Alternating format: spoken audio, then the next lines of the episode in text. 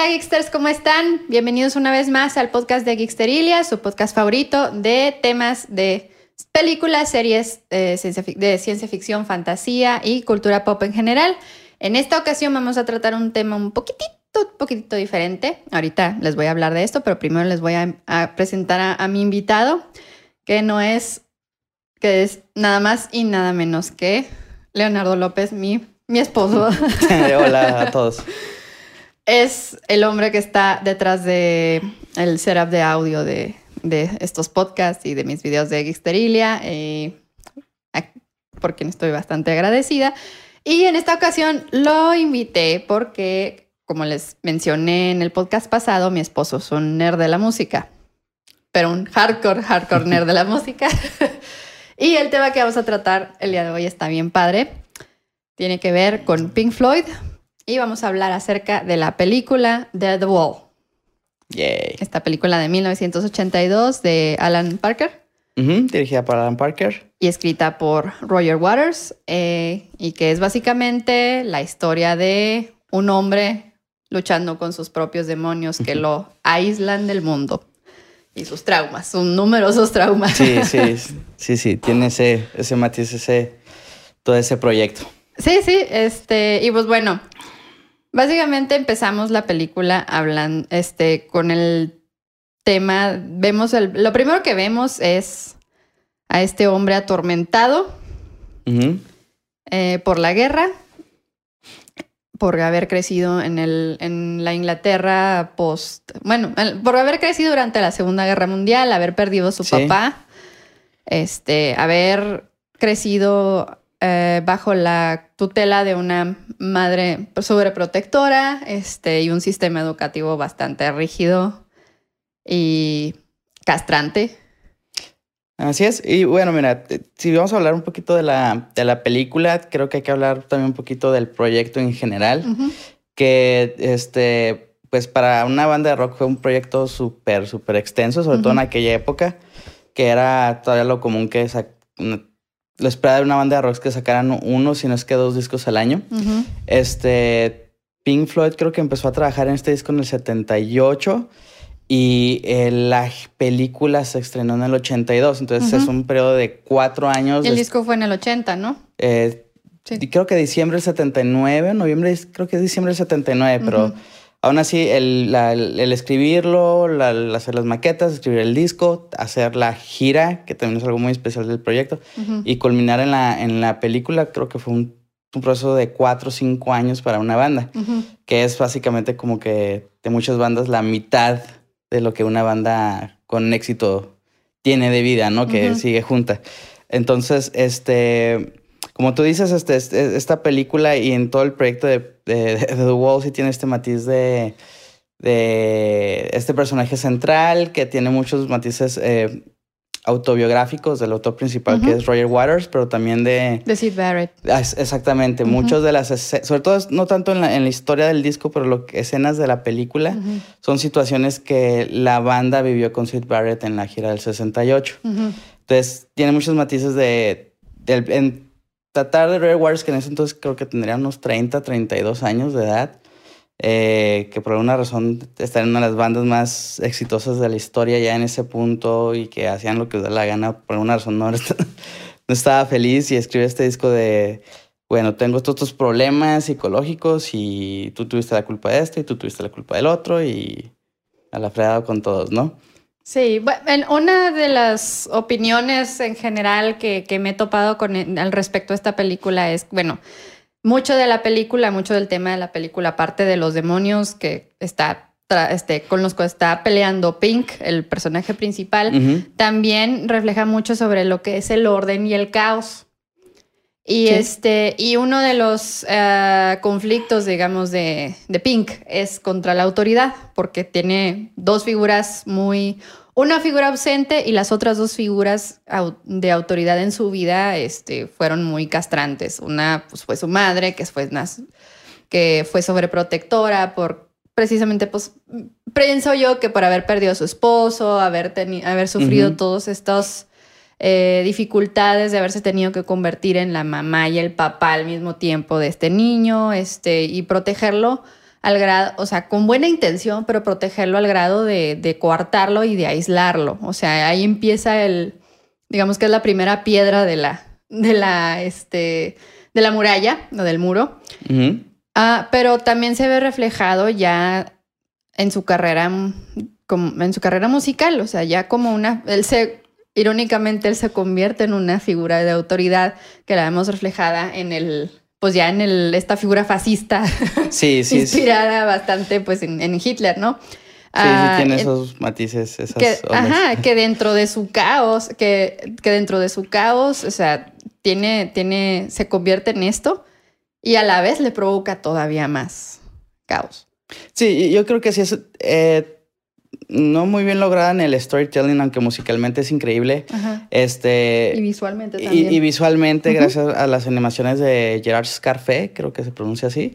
Eh, sí, o sea, ves la historia de este personaje que, como tú mencionaste, eh, de, niño pierde a su papá en la guerra, nunca lo conoce crece con esta mamá que, según las entrevistas de River Waters, eh, realmente su mamá no era como la mamá del, disco, más bien es una reflexión de otras madres que vio, eh, sobre todo con la mamá de Storm Storgerson, que era el que hacía las portadas de Pink Floyd, y también un poquito con la mamá de, Sid Barrett, en donde, bueno, los de Pink Floyd toda su vida, en muchos discos se trata de reflexionar de pues, qué, qué le pasó, por qué se, se nos deschavetó.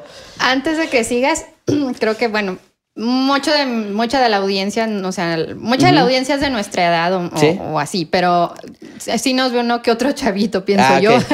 Entonces, o sea, a lo mejor no están tan conscientes de lo que es la influencia de Pink Floyd en la, en la historia de la música, este, y por lo tanto a lo mejor no saben quién es Sid Barrett, entonces...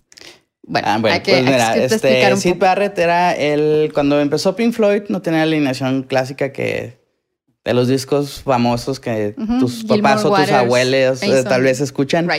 Este, eh, cuando empezó la banda eran tres estudiantes de arquitectura que realmente no querían estudiar y encontraron otro chavo que, era bueno para componer canciones este, psicodélicas y era, ese era Sid Barrett. Entonces cuando empezó la banda, eh, él era el líder de la banda. El primer disco, él era la imagen Frontal el que compuso, creo que de, de 11 canciones que tiene el disco, compuso o compuso 10. Este, pero lamentablemente, muy así en la primera gira del primer disco, este, lo perdieron. Este, no saben si fue un problema de, sobredosis de droga, tal vez con LSD, si eran problemas mentales. O, las dos cosas. O las cosas juntos.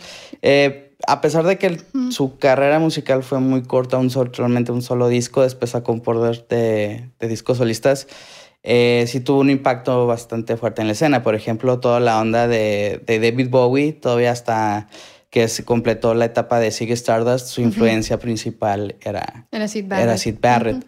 Eh, entonces, sí, Sid Barrett era el fundador de, pues no fundador, pero sí el, el, primer líder de, varios que tuvo la banda Pink Floyd y, y que de alguna manera, como varios miembros de Pink Floyd crecieron con él y lo vieron de, eh, desde niño, esa pérdida es algo que como que la banda sufrió.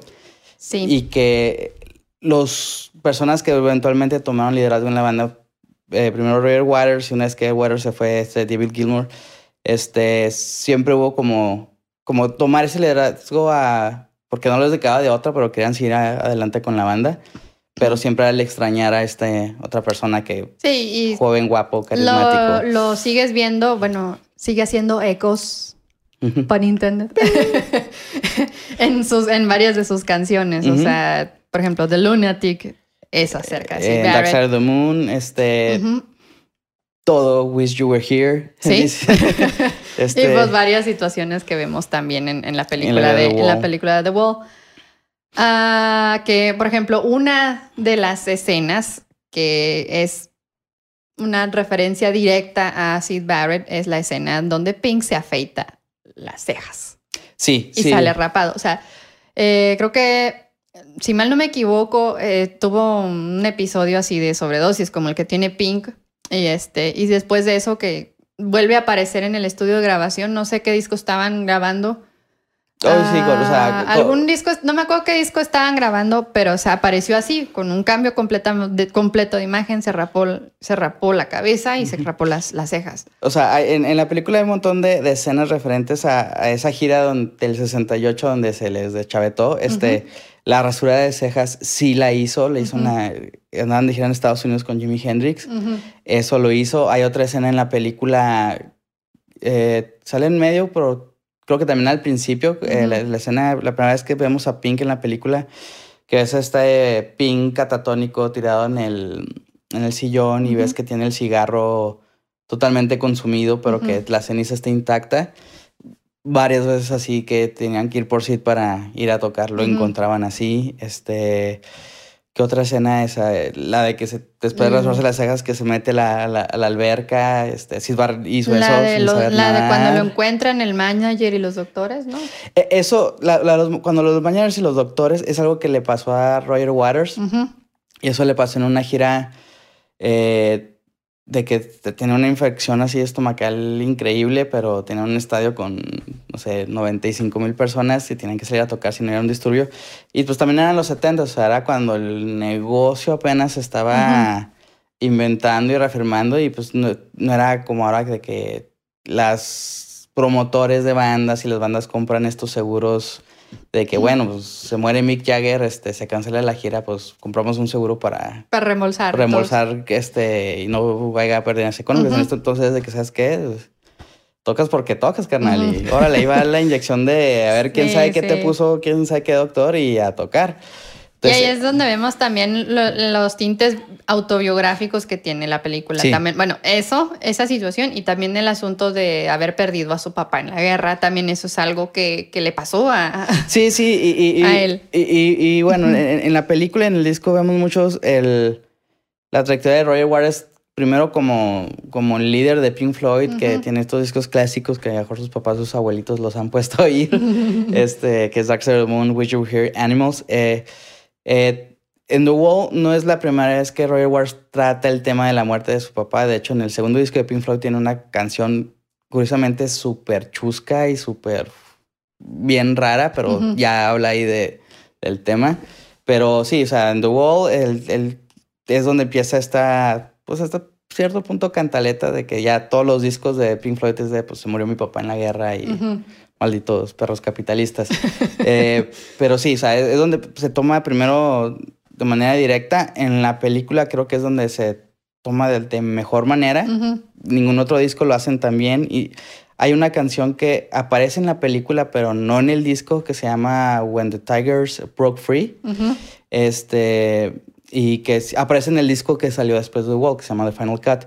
Este, y en esa canción describe, y eso también es autobiográfico, de cómo Roger Waters se- y el- en la película Pink se entendió qué había pasado con su papá, de que andaba hurgando en las cosas de la mamá, encontró este como pergamino donde el rey Jorge le manda como el pésame a la mamá, ¿no? Y le firma con, con su sello de goma, Sí. para que fue bien personalizado. Entonces, desde ahí, pues como que el, el rollo anticapitalista, mucho de eh, el rollo pacifista en contra de las guerras en su disco, de, de criticar a los países que, que van a bombardear otros, ¿no? Super chairo. Si han ido a algún, Sí. si han ido a algún concierto de Roger Waters, saben de lo que estoy hablando. Sí. Oh, sí. ujú. Como el del. ¿Qué año fue el Otros- 2015? ¿15 fuimos? No, no, ya. No, era como el 2016. 16, 2016. bueno, fue la cuando se presentó este En gratis el en, el, DF. en el DF, en, En el Zócalo, DF. nosotros lo vimos en el Foro Sol. Este era justo la campaña presidencial en la que ganó Trump y Sí, sí, sí. obviamente el sentimiento general de la gira era pues Sí, y no se, volvió, se volvió a aprovechar el recurso de la, del muro, este, con relación al muro de Trump, y muchos de los visuales eran acerca de Trump, sobre todo en la canción de Pigs. Sí. Este, y. No, no, o sea. pero ya es otro disco. Pero bueno, de vuelta a lo que es la película. eh, bueno, mucho de lo que, muchas del rollo el- o los pedos mentales que trae, que trae Pink se ven reflejados en la animación.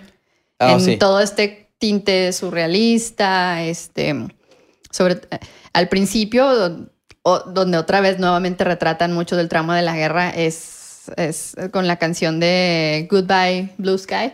Sí. Con toda, toda esa animación. Sí, sí, yo creo que la, lo, mejor de toda la película, este, sí son las, secuencias con animaciones. Yo creo que eh, Goodbye Blue Sky es la primera que donde dices la película, ah, wow, porque hay otros aspectos de la película que como que muchas películas del principio de los ochentas las ves y como que ya se ven este tanto en lo visual como tratan ciertos temas como anticuado, pero como que las visuales no tanto. este, de hecho, se siguen usando mucho. Se usan mucho. Este, la de Goodbye Blue Sky, pues ves este. Está hablando de cómo, pues no sé, todos todo los jóvenes van y se sacrifican a la guerra, ¿no? y, ves así como las masas de, de tumbas y representan los miles de muertos de jóvenes ingleses que mueren en la segunda en la segunda guerra mundial.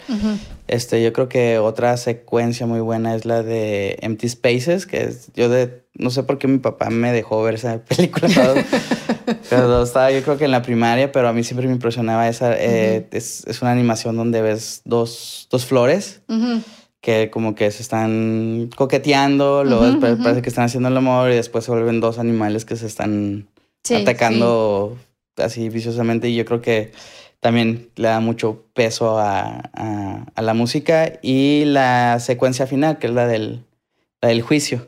Sí. Que ahí pues, Yo creo que es la más impresionante de todas. Sí. Sí, y que, curiosamente ahí este, es de las que es menos original para la película. Muchos elementos este, fueron reutilizados de una gira anterior de Pink Floyd en el disco de Animals, que por ejemplo, eh, cuando usan las iluminaciones a veces para presentar a Pink, tienen este como muñeco de trapo así todo aguadillo, así como tirado, o esta figura humana que va volando sin sentido y sin control, eso ya lo habían usado en, giras anteriores. Pero sí, yo creo que es también musicalmente, porque es muy impresionante porque no, no estás oyendo realmente una banda de rock, estás oyendo una orquesta completa, este, como que dando ya la última escena de la película y dando el veredicto de qué va a pasar con el personaje. Sí, sí, y por ejemplo, como mencionaba, todas estas, bueno, todas estas secuencias de animación pues reflejan mucho de lo que de lo que está viviendo Pink o está pensando Pink en ese momento. Por ejemplo, la secuencia que tú mencionaste de las flores, que está muy sugestiva. Uh, yo creo que es un reflejo de lo que fue la relación con la esposa. de cómo, se convirtió de algo pues coqueto y sensual en algo horrible, que también le, ocasionó un episodio bastante fuerte de ira, que lo vemos en cuando va y se conchaba una morrita y se la lleva al departamento y se queda otra vez en estado, llega y se sienta, está otra vez en estado catatónico, solamente para de repente despertar y destruirlo todo. Sí, es la, la secuencia del divorcio. Ya. Sí. no, not pretty. No. Shit. Pero bueno, este, y otra de las cosas que, me gustaría mucho mencionar acerca de, acerca de la película es la, todas las metáforas que hay acerca de aislarte, aislarte a, ti mismo, que comienza desde la relación que tiene eh, Pink con su mamá, que ya lo mencionamos anteriormente, que es una relación sobreprotectora y castrante, y que em, y que de, alguna manera pone el primer ladrillo ahí de del muro que él se forma. Otro se forma durante la escuela. Sí. Durante la escuela, en, sobre todo en el momento en el que el, el profesor llega al escritorio de donde está sentado Pink y descubre que escribió un poema. Que, de hecho es la letra de Money. Sí. Pero este, y lo, lo ridiculiza en frente de todos los alumnos. Ahí esa es otra, esa es otra piedra. Otra piedra en la, en la pared. Otro, ladrillo, en la pared. Este, y de ahí tienes eh, lo que mencionamos, el divorcio con la esposa, la vida gacha de, Rockstar. La vida de Rockstar que pues al si han leído acerca de la vida de cualquier músico o cualquier rockstar que haya existido, eh, también es una vida muy solitaria. Este, sí, no está tan chido. No está tan chido como cree uno que está. O sea, sí hay mucho, mucha party, mucha droga, sexo, lo que quieran. Pero a la vez hay mucha soledad porque careces de intimidad con otras personas, careces de la autenticidad y de, no sé, una relación así cercana o de confianza. Porque siempre tienes que estar aparentando ser otra cosa ante el público y ante los demás. Y que también se ve reflejado en el culto que se vuelve, que es en el que se convierte, digamos, el fandom de Pink, que es, no, es otra cosa más que todo el, la escena del meeting, pues. En sí, sí, que... tiene el poder de, incluso tiene el poder de señalar a ciertas personas por... Sí, sí, o sea, y esa escena es muy fuerte y eh, con lo que he leído así de, la película, creo que fue súper difícil de, de, filmar porque realmente consiguieron como 500 skinheads de verdad para, para hacer la escena. Entonces, este, creo que tenían una coreógrafa que era mujer, creo que era de color, entonces no le querían hacer caso. Ajá. Luego ya le hicieron caso, pero no, no le salían los pasos. Entonces, hasta que ya terminaron el, paso acá seminazi súper sencillo, pero sí, o sea, estaban así como que nerviosillos de que iba a pasar ese, ese día de, de filmación. Pero sí, o sea, al final es esto que tú mencionabas del aislamiento, pues es el tema de la, de la película y que, que, creo que al final no queda bien, bien resuelto porque ves este personaje que de niño, como dices, cada problema que tiene que enfrentar en su vida por, por como pone el personaje, pues no tiene las herramientas emocionales para, para lidiar con ellas y superarlas. Entonces, como reacciones que va poniendo un ladrillo y se va aislando, aislando, aislando, que crea esta pared hasta que llegamos a tal vez mitad de la película, este, este, donde tiene que tocar a fuerzas, lo drogan para que salga al escenario y donde se transforma en este, en este personaje fascista y, empieza a dirigir a, su público, ¿no? A atacar a cierto tipo de personas, este, y empiezan a atacar gente ya fuera del estadio del concierto, violan, este, eh, asaltan, golpean, etcétera. Sí. Sí, sí, bueno, o sea, que es un reflejo de lo que mencionaba anteriormente, de que es, ah, digamos que es Pink dándose cuenta de lo que puede hacer. Sí, sí, sí, sí, o sea, pues está este, convirtiéndose, como tú decías, esta figura autoritaria de la que se está quejando toda la película de, de que sufre, pero también como que dices, se, se da cuenta porque ya la escena final del, de la película como que en su mente empieza a sufrir un juicio donde le dicen, bueno, pues sí, o sea, te pasó A, B, C y D, pero, pero bueno, o sea, tú también hiciste estas gachadas, le hiciste gachadas, o sea, tu mamá fue sobreprotectora, pero tú hiciste esto mal con tu mamá, tu esposa te puso el cuerno, pero tú también hacías lo mismo porque andabas de rockstar, etcétera, etcétera. Entonces, al último, pues el juicio es de, vamos a derrumbar la pared, pero nunca vemos qué pasa con Pink. Una vez que derrumba la presa, después ya se aliviana, ya los sus problemas psicológicos o queda peor, ¿no? No, no, nunca, no, no, se, no, se, resuelve eso. Y bueno, de hecho, o sea, si, si lo ves estrictamente narrativamente hablando a la película, sí es un poquito difícil de seguirla. Sí. Ah, sí, a lo mejor si no conoces cierto contexto o lo que sea. Por ejemplo, yo la primera vez que la vi sí me quedé así. What the hell? Ah, ¿qué estoy viendo? Sí. o sea, está muy chido visualmente, pero no lo entiendo. Y ya después que empecé a escuchar a Pink Floyd, de entender un poco más de, de cómo funcionan las temáticas que por lo regular trataba la, la, banda en sus canciones, etcétera. Y fue como que empecé a andar a agarrar un poquito más la onda sí, de, de todo. Y, y, la onda es de que eh, el problema con la película es que nunca estuvo diseñada para que fuera como un producto para consumirse por sí solo. O sea, todo el proyecto de The Wall desde que. Desde que Roger Waters escribió las maquetas y se los presentó a la banda, dijo, ok, vamos a hacer.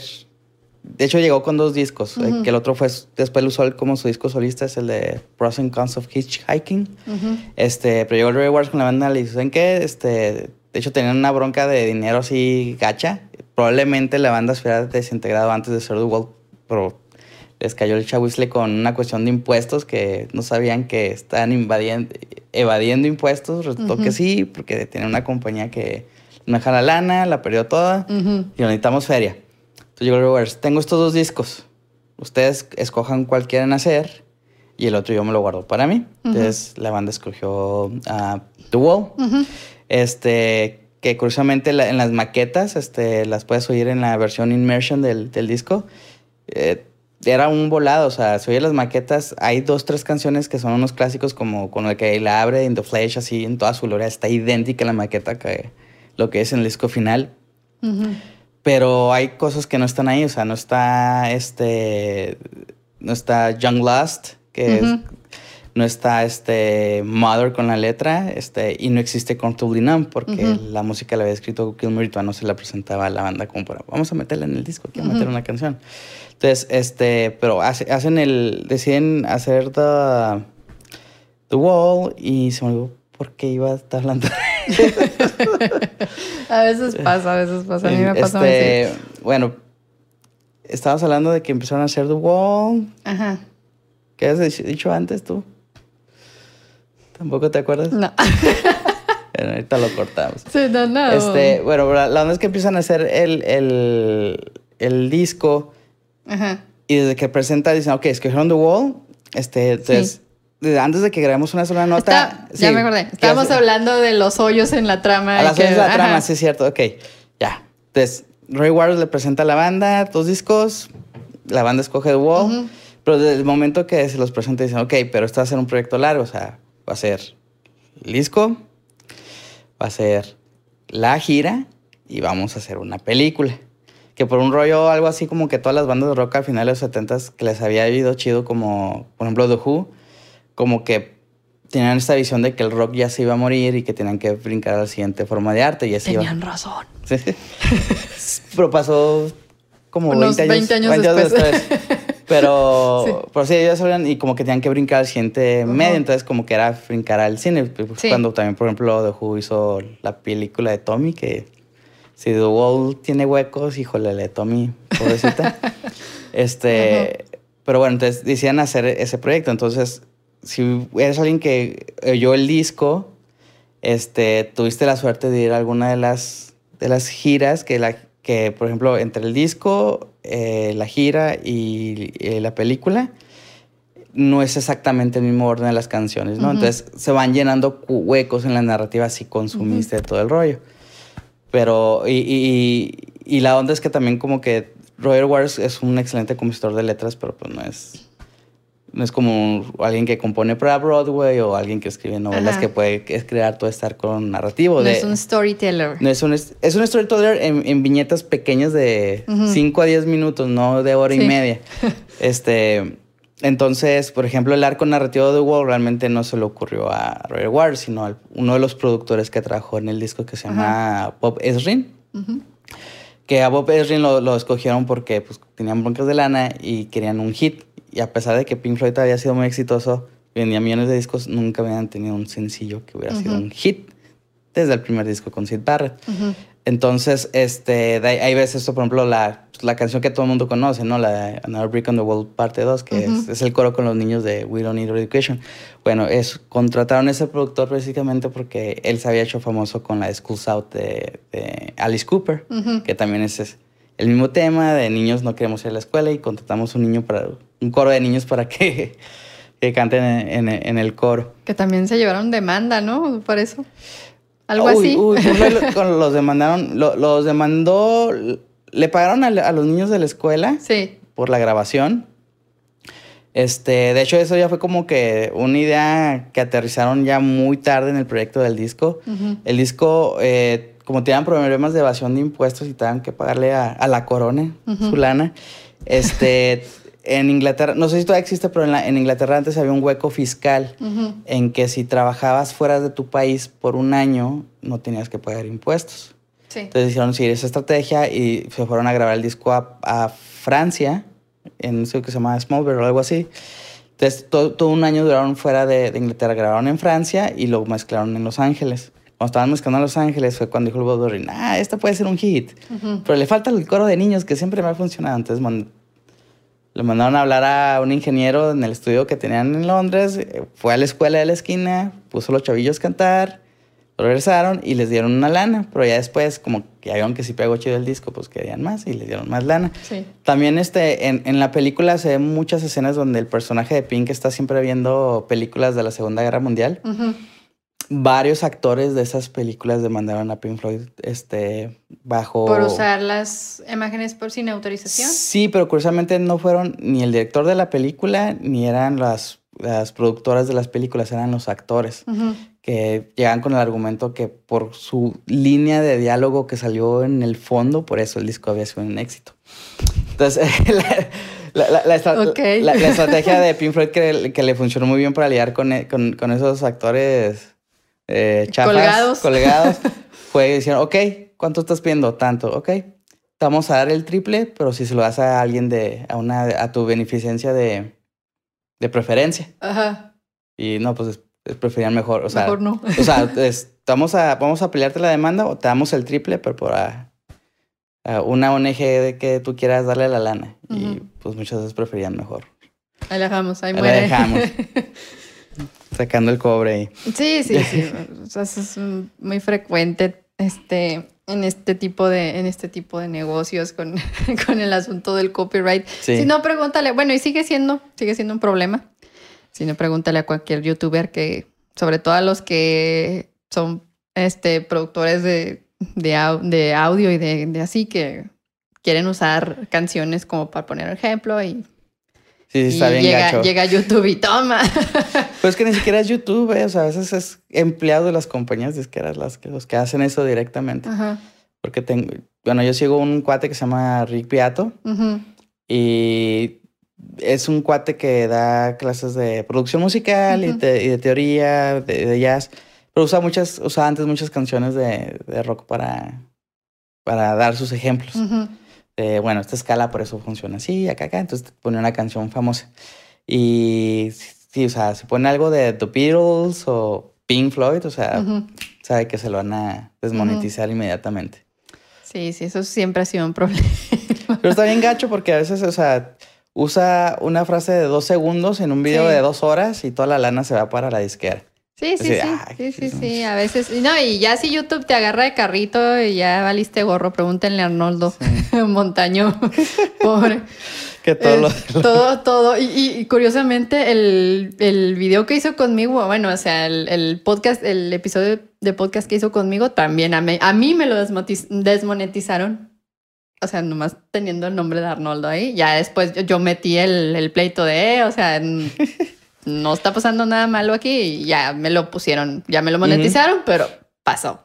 Eso. Este, pero bueno, eh, de, de vuelta a, al tema y a The Wall y a Pink Floyd. eh, um, hablando de los hits de, de The Wall, o sea, de la, tanto del álbum como de Ujú. la película, este, yo creo que sí hay que platicar un poquito de lo que es la carga emotiva de, de las canciones. O sea, primero tenemos a, a Another Brick in, in- In the Wall. in the sí. Wall parte 2, que es La la, que canción todo- que todo el mundo conoce de We Don't Need You. Education. Ujú. Este, y que, bueno, en lo que es la película vemos, eh, como ya hablamos de todo el asunto de la escuela y, y- y este trauma que tenía Pink con esto, pero eh, no hemos mencionado lo que son las imágenes de, de- de este video, que son los niños ah, volviéndose uno solo, o sea, convirtiéndose en uno solo, en donde les, prácticamente la- lo que es la escuela ah, les roba su identidad, les roba su, su yo. Sí, su sí, o sea, pues, y es- los, los convierte en esta masa homogénea de gente productiva que sale al mundo dispuesta a, pues, a generar dinero al, al gobierno, a la corona, lo que sea. Lo que sea, sí, sí. Ajá. Sí, pues de, de eso se trata la, la canción básicamente y este, pues básicamente yo creo que la gente que es artística o creativa es la que sufre más ese tipo de, de proceso en las escuelas que llevan este sistema Tradicional. tradicionalista y que, por ejemplo, en supongo que en Inglaterra debe haber sido muy, muy rígido y anticuado. Y, entonces, pues, pues sí, de eso se trata la, la canción, que a mí me choca mucho porque como que es la canción más famosa de Pink Floyd en, entre cuando yo era joven. No sé, ahorita entre, entre los kids. Pero sí, o sea, era así como que ibas a un bar donde era como de fiesta y oír música como Soda Stereo o La Planta y de repente están tocando The Wall muy felices y así como que... Ah, pues bueno, está, está bien. Bueno, va. Bueno, otro detalle, otro detalle también de esta escena, de este, de este tema en particular, es que eh, en la escena del riot que se hace en la escuela, cuando queman la escuela y todo ah, sí. Aún ahí siguen viéndose como una masa este, homogénea que, que actúe en conjunto. Eso es lo irónico de todo esto. O sea, que a pesar de que se están tratando de rebelar contra esto, o sea, no pueden del todo. Y mm. siguen conservando este, este, esta, digamos que uniformidad y se ve reflejado en otra vez en la escena del concierto este fascista. Así que, bueno, que, ahí lo logran, pues como fui mencionando antes, o sea, que para esas, esas escenas contrataron puros skinheads, entonces pues todos traen, este, todos son blancos, todos traen la cabeza rapada, este, y pues ellos bien felices porque pues te dieron sus, sus trajes tipo Hugo Boss, bien suaves. entonces, pues, este, sí, o sea, toda esta masa, pues un ejército, ¿no? Sí, sí, sí, o sea, la bola. La bola. La bola, la masa, los borregos que van a hacer, van a, digamos que hacer lo mismo. Este, ahí es donde ves, digamos, que las consecuencias a largo plazo de todo esto. Otra, otra escena con una carga, bueno, otra canción con una carga emotiva fuerte y que no aparece en la película es Hey You. Sí, que, que, este, que de hecho sí filmaron y sí usaron escenas y si la buscas en YouTube puedes ver. Pero básicamente la hicieron de quitar porque es básicamente, están regurgitando todo lo del disturbio. Porque es, este, no recuerdo exactamente la secuencia del disco, pero es cuando Pink se vuelve fascista, ya crea el disturbio, después como que se acuerda de la esposa y está reflejando la relación que tuvieron y eh, que habla la canción mucho de cómo juntos pues, puedan estar bien, pero separados por pues, los dos se caen. Este, y así como que, ah, ves, me dejaste y ahora por eso estoy haciendo estas babosadas. Este, pero como está usando mucho las escenas de violencia que ya se usaron en el estudio, como que en la película, que de por sí el ritmo no está muy, muy padre, pues como que todo sí iba a ser muy largo, entonces decidieron. Sí, decidieron, decidieron cortarla, pero en sí la canción es, digamos que una parte importante de él de, la, de la historia y, creo que es de las mejores canciones de él. Del, disco y de la película, que, que yo creo que, por ejemplo, el disco y la película sufren de que tienen una primera muy, muy, muy buena mitad. O tienes canciones como Goodbye Blue Sky, Mother, este, Another Break on the Wall. Pero ya la segunda mitad como que se vuelven esas canciones muy teatrales, muy lentas, con la orquesta. Pesadas. Y pesadas, así como que... Ah, y tienes poquitos momentos así como que de luz, ¿no? Que es cuando empieza a cantar Gilmore, que es, entra Hey You y este Young Lost, que ya es como que una canción no típica de Pink Floyd, pero es como que ah, es una canción de rockers, típico de los 70, ¿no? De oye, nena. Sí. Este, y, yo creo que después ya llegas a la, a la, joya de la corona del disco, que es este Comfortably Numb. Que yo creo que esa es, de, de, todo Pink Floyd, esa es una de mis canciones favoritas. Sí, sí, sí, esa canción está increíble. Este, en, la, en las maquetas, este, cuenta que en la, maqueta original disco no aparecía para nada. Este, había una canción que se llamaba Doctor Doctor, pero que igual como esas canciones súper pesadas, súper lentas.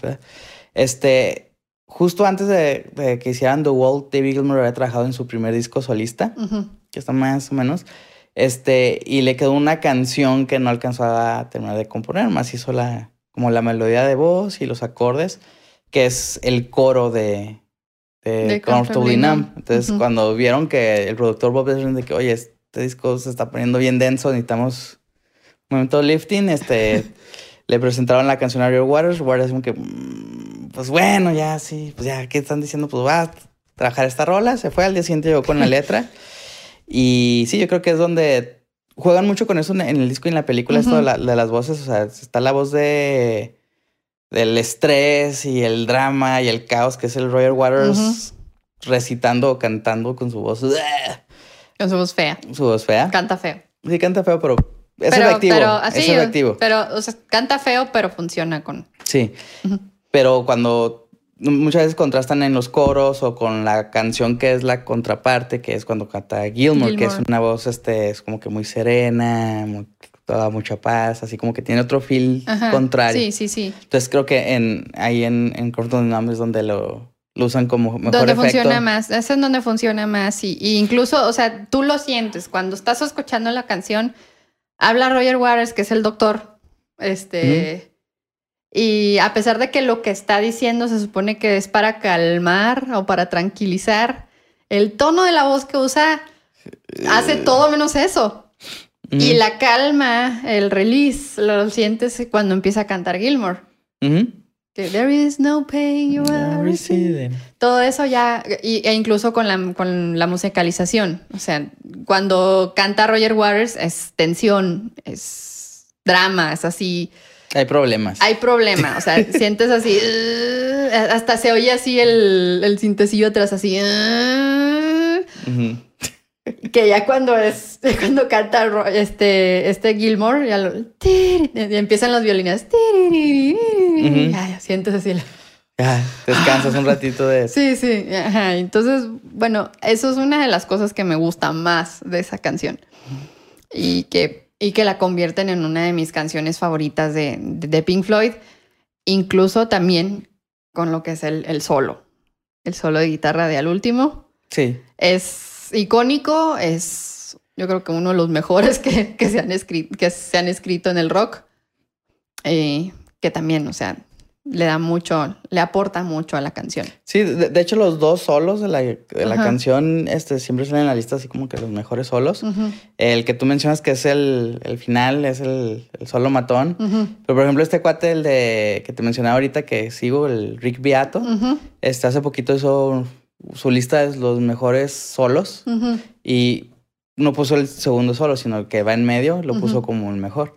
Y es que, o sea, sí, es, eh, en esa época Gilmore sí hacía unas joyas de composición este, tan sencillas en cuanto a que técnicamente no son nada difíciles de, de tocar, de tocar las notas, pero el tocar con el fraseo exacto que él usa y que también usa las notas de los acordes para crear estas melodías que crees que no están ahí, pero están ahí porque normalmente lo que hace en esa época Gilmour es, o sea, hay un re y toco las tres notas que tiene un re, pero las acomoda de tal manera y hace el fresato que no, no sientes que es una pre, que es un lick, una melodía bonita. Entonces, eh, sí, o sea, yo creo que e-, esos dos solos son tal vez los mejores solos de, de Gilmour en su carrera y, y, por ejemplo, en, tanto en la gira de original de Pink Floyd como ya cuando muchos años después, este, ahora en los 2000 Waters hizo su gira de, The Wall, eh, pues ese es el momento clímax de, del concierto, de que ves esta, ya está la, bueno, en el concierto, para los que no saben de la, de la gira, este, en la película se usa mucho la metáfora de crear estos ladrillos este, psicológicos, ¿no? Sí. Pero la idea original de todo el meollo es de que en la, en la último concierto de la gira anterior de, The Animals en Montreal, este, están tocando en un estadio así que estaba súper abarrotado, la gente estaba muy, este, muy necia, no dejaban a la banda tocar. Y fue la desesperación de Waters en tal momento que se bajó al escenario a escupirle a la cara a, uno de los fans, porque no lo dejaba tocar y concentrarse.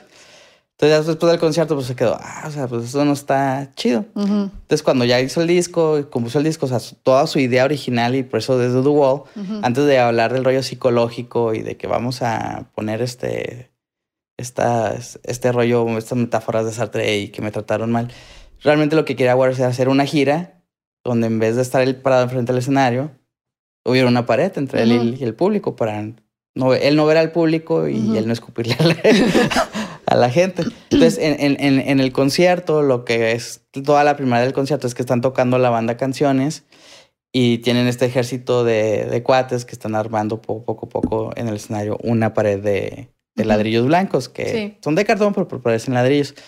Y ya la segunda mitad del concierto no ves a la banda, sino ves las imágenes que después usaron para la película proyectadas en la pared, gigante. Entonces, cuando llega el momento de Numb y el solo ese que tú dices que es el solo matón, pues tienes 15, 20 minutos, 30 minutos sin ver a la banda tocar, nomás escuchándole y de repente sale David Gilmour parado arriba de la muralla tocando el solo matón allá arriba. Entonces, pues se veía increíble.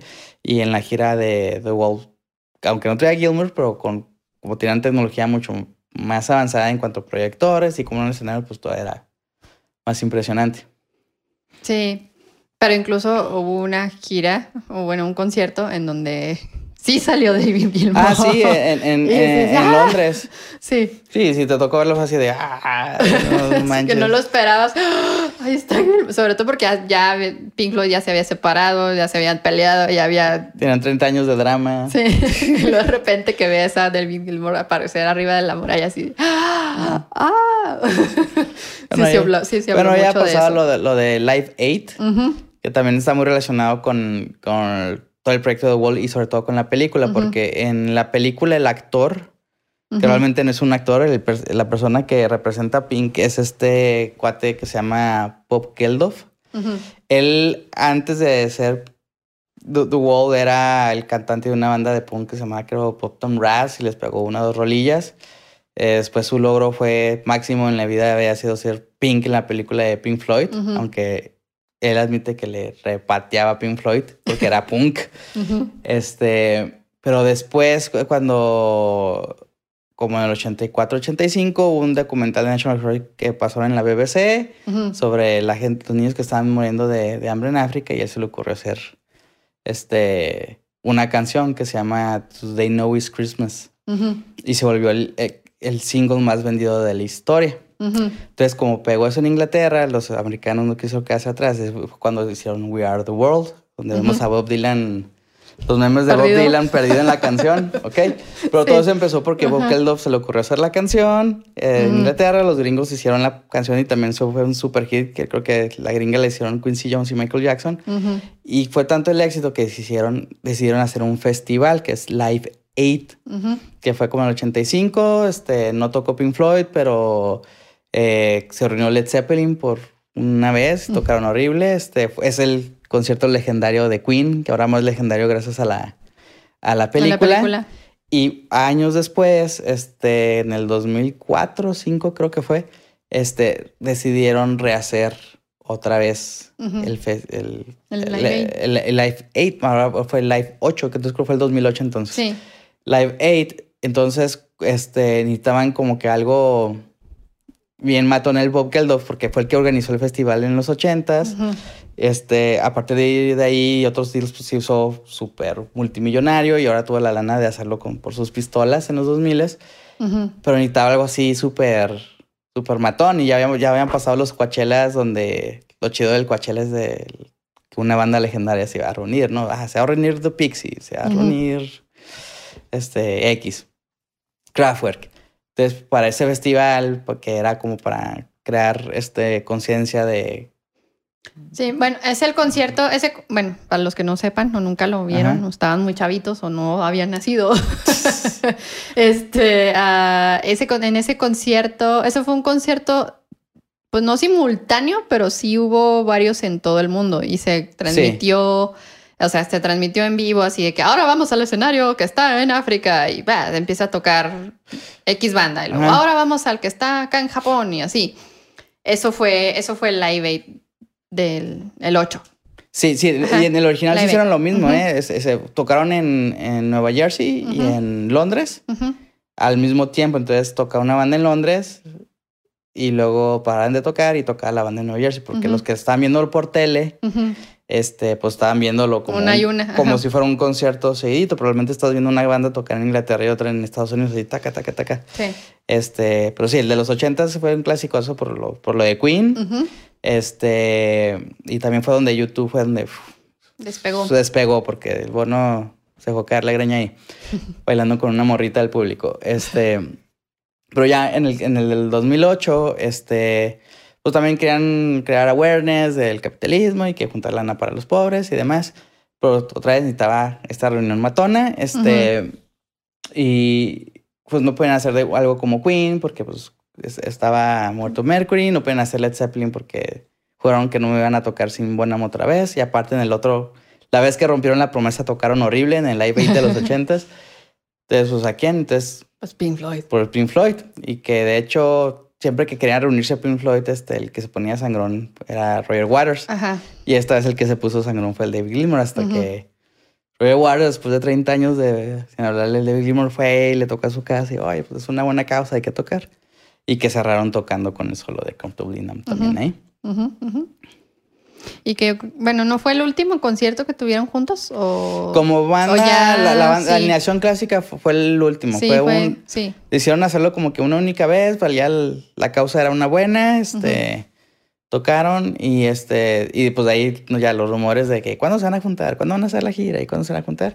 Y que ya a lo más que llegó fue pues esa fecha que mencionabas donde este en un show de Rory Waters The Wall, este Gilmore cantó y tocó los solos de, de Comfortably Numb. Y el baterista Nick Mason apareció en la última canción junto con Gilmore, que es una canción acústica que se llama Outside the World. Eh, los dos tocando, creo que guitarras y mandolinas y cosas así. Ya, es lo más que han llegado a una reunión. Sí, pues ya no se pueden reunir. Ya no se puede porque pues, tecladista Rick ya, ya murió. Ya murió. Pero bueno, eh, algo que sí podemos decir de Pink Floyd en lo que pues, es la historia del rock es que fue una influencia muy fuerte. Pero, ¿qué podemos decir acerca de lo que es la película?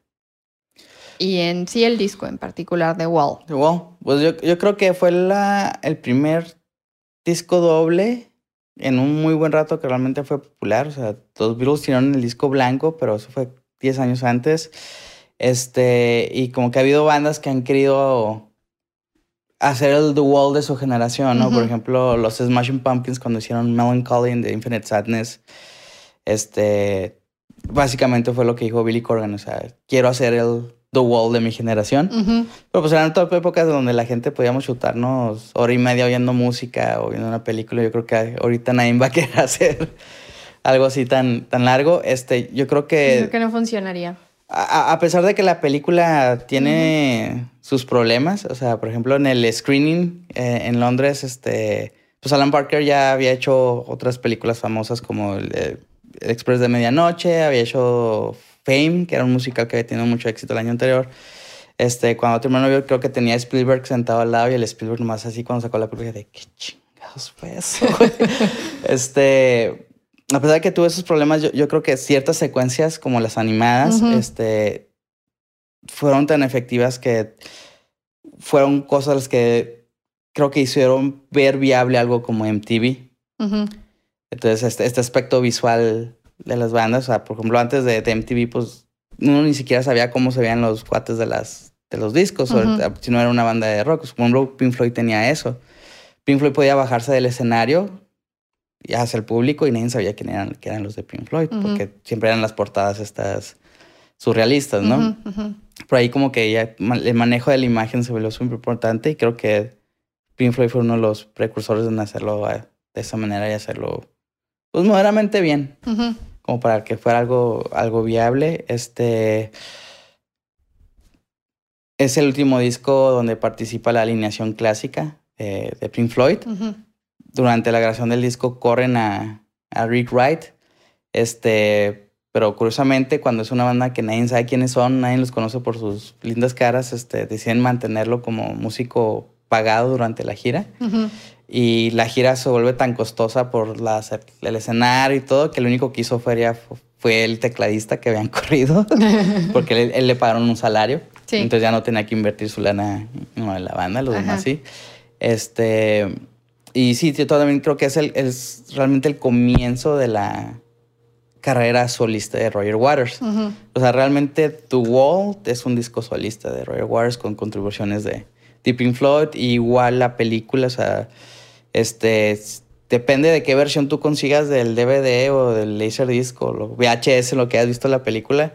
Algunos dice The Wall, a film by Pink Floyd y otros dice The Wall, a film by Roger Waters. Entonces, o sea, viene el crédito del, del director y viene el, de Roger. Waters. Y, y o sea, ahí es donde empieza toda esta temática que Roger Waters siguió hasta hace poquitito, que sacó su disco, su, su, primer disco como en 25 años, este, producido por el productor de, de Radiohead que desde The Wall hasta antes de ese, todos los discos básicamente era mi papá se murió en la guerra y estoy traumado. estoy traumado y, estoy enojado. Pinche capitalismo. Ajá, o sea, de ahí se enclochó y duró un buen rato.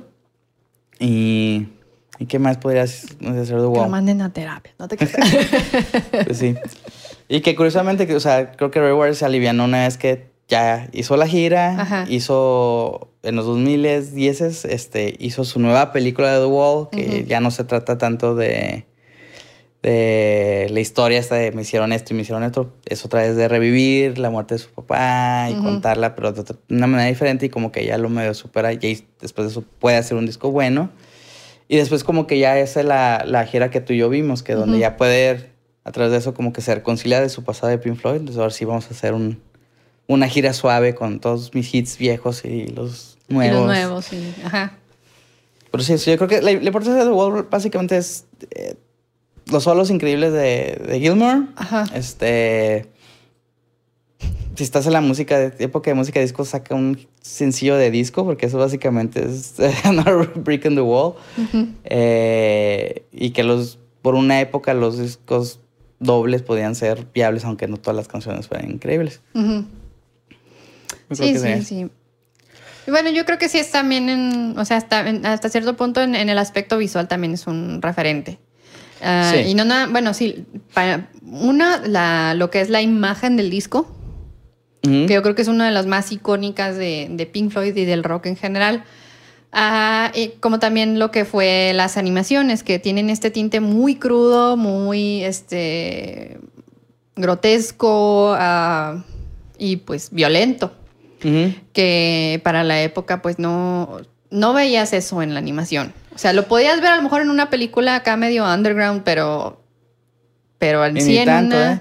y, la onda ahí fue, es que el, la persona que contrataron para eso, a Charles Carfe, él, él, lo agarraron porque sí se dedicaba a hacer caricatura, pero no el rollo así como cartoons para niños, sino la caricatura que él hacía antes de tener su de animación como Floyd era eh, política. Y era política, eran revistas de política radical. Entonces era así como que. O sea, si dibujaba un primer ministro, la reina era totalmente grotesco y exagerado. lo que es ridiculizar al, político, eso pues, ha existido desde que existen periódicos. No, pero, pero de esa manera... en lo que es animación, en sí animación, no era algo tan frecuente, uh, y menos en esa época. A lo mejor ya un poquito después, ya como que, digamos que abrió la puerta a a ese tipo de, ese tipo de animación. Porque tradicionalmente, pues lo que piensas al decir animación, pues es niños, ¿no? Caricaturas para niños. Y esto que vemos aquí en, la película de The Wall, pues no es para nada algo para niños. Está muy. Digamos que si, si lo ve nuestro hijo de cuatro años, no va a dormir. sí, y, por ejemplo, esto ahorita que decíamos del impacto del disco. Por ejemplo, las escenas animadas, este, puedes ver, por ejemplo, sus descendientes directos como en en el video de Do the Evolution de Pearl Jam en el 97. De hecho, hay una escena que se copian tal cual de The Wall. Y también en este. En, el video de. Creo que es el de Freak of the Age de Korn. Que ambos videos, tanto el de Korn como el de Pearl Jam, los hizo Tom McFarlane, el que hizo los cómics de Spawn. Pero sí, o sea, los ves los dos y ves así la línea directa de. No tanto lo del él hacía como cómico en Spawn, sino la línea directa de, de George Carfe en The Wall, plasmando otra vez algo de rock. Sí, abrió la puerta también animaciones ya no tan bonitas. Sí. Sí. Que ya después un poco más desvirtuado y menos relacionado a esto, pues ya, ahí tenemos a Rain Stimpy y a BBC que ya son monos más grotescos, este, feos, hablando de temas feos, tratando temas feos y feo que crean cierta incomodidad en el, en el, en el usuario, no, en el espectador. Mm. Sí. Pero bueno, eso eso ha sido básicamente lo que es el tema este, de, de esta película de The Wall. Sí, la, yo sí la recomiendo que la vean porque sí es algo, este, digamos que es un referente eh, cultural. Eh, ah, digamos que por cultura general, este, pueden verla. Eh, a lo mejor no les va a gustar, puede ser que no les guste, porque no es así que digas digerible o fácil de seguir, a menos de que tengas este, todo este contexto y entiendas algunas cosas sobre pues, el pasado de Roger Waters y de Sid Barrett y todo lo que platicamos en este podcast. Pero, ah, pero sí vale la pena simplemente verlo nada más por, por darte un buen trip. Ahí consíganse la que más les guste. no te creas. Pero sí, o sea, si se quieren tripear, vean The Wall. Ya. y bueno, este, ¿algo más que quieras mencionar o agregar? Eh, no, pues gracias por la invitación. Este, si son fans de, de, Pink Floyd, este, les recomiendo que también este, busquen la versión Immersion de The Wall. este, ahí pueden oír el disco original, las maquetas, este, cómo iban avanzando con el, con el estudio. Y este. Y hay un libro del baterista Nick Mason, creo que se llama Inside Out, donde es como. No la biografía, sino como su percepción de las cosas que pasaron en Pink Floyd. Y ahí tiene bastantes historias este, muy cándidas sobre la banda, pero sobre la, etapa de, de The Wall Ahí muestra mucho de los sketches originales de las animaciones, de los sketches que están haciendo para diseñar el, escenario. Entonces ahí por sí como para lectura así de, relleno, cuando vas en el camión o algo así, como que está interesante. Entonces busquen esos material. Es este libro, ¿no? Sí, de hecho es ese que está ahí. que estás usando ahí de porta iPad. Se los voy a mostrar. ¿Es esto? Es este libro. Bueno, para los que me están escuchando en Spotify o lo que sea, pues no lo van a poder ver, pero... Inside Out. Pero se llama Inside Out. De Nick Mason. A Personal History of Pink Floyd y pues está escrito por Nick Mason. Y este, bueno, pues no me queda más que pues agradecerte que, que hayas aceptado eh, salir en el podcast y nada más estar tras bambalinas. Ah, bueno. Había que explotar ese género de, de música. Así no se duermen tus tus escuchas. No, no. si les interesa, pues ahí, aquí está. Si no, pues no hay drama, ¿verdad? Pues Al cabo no es como que me escuchen 10 millones de personas. Está bueno, pues. Pero bueno, eh, te pediría que les dijeras tus redes, pero pues no tienes. No, no tengo. no tienes redes. Pero a lo mejor les puedes platicar sobre lo que haces. Eh, no nada más como, como pues productor y, este ingeniero de audio y todo esto y de, y de mezcla, pero a lo mejor de música. Bueno, de música, este pueden seguir varios proyectos en los que participé. Creo que está Dependientes del Beat. Este está Dry Willow, que participa también Cecilia. Existe Holocausto Norteño, que es el último que he estado activo. Y este también para bandas que están trabajando en su música, pues también me dedico a hacer producción, este, producción musical. Necesitan alguien que los grabe, que los mezcle, que les haga postproducción. Aquí estamos. Sí. Bueno, pues eh, les agradezco su tiempo, su suscripción al canal si me están viendo por YouTube, a su follow en cualquiera de las ah, plataformas de podcast que sea, que sea su favorita. Eh, nos vemos la próxima semana y que la fuerza los acompañe.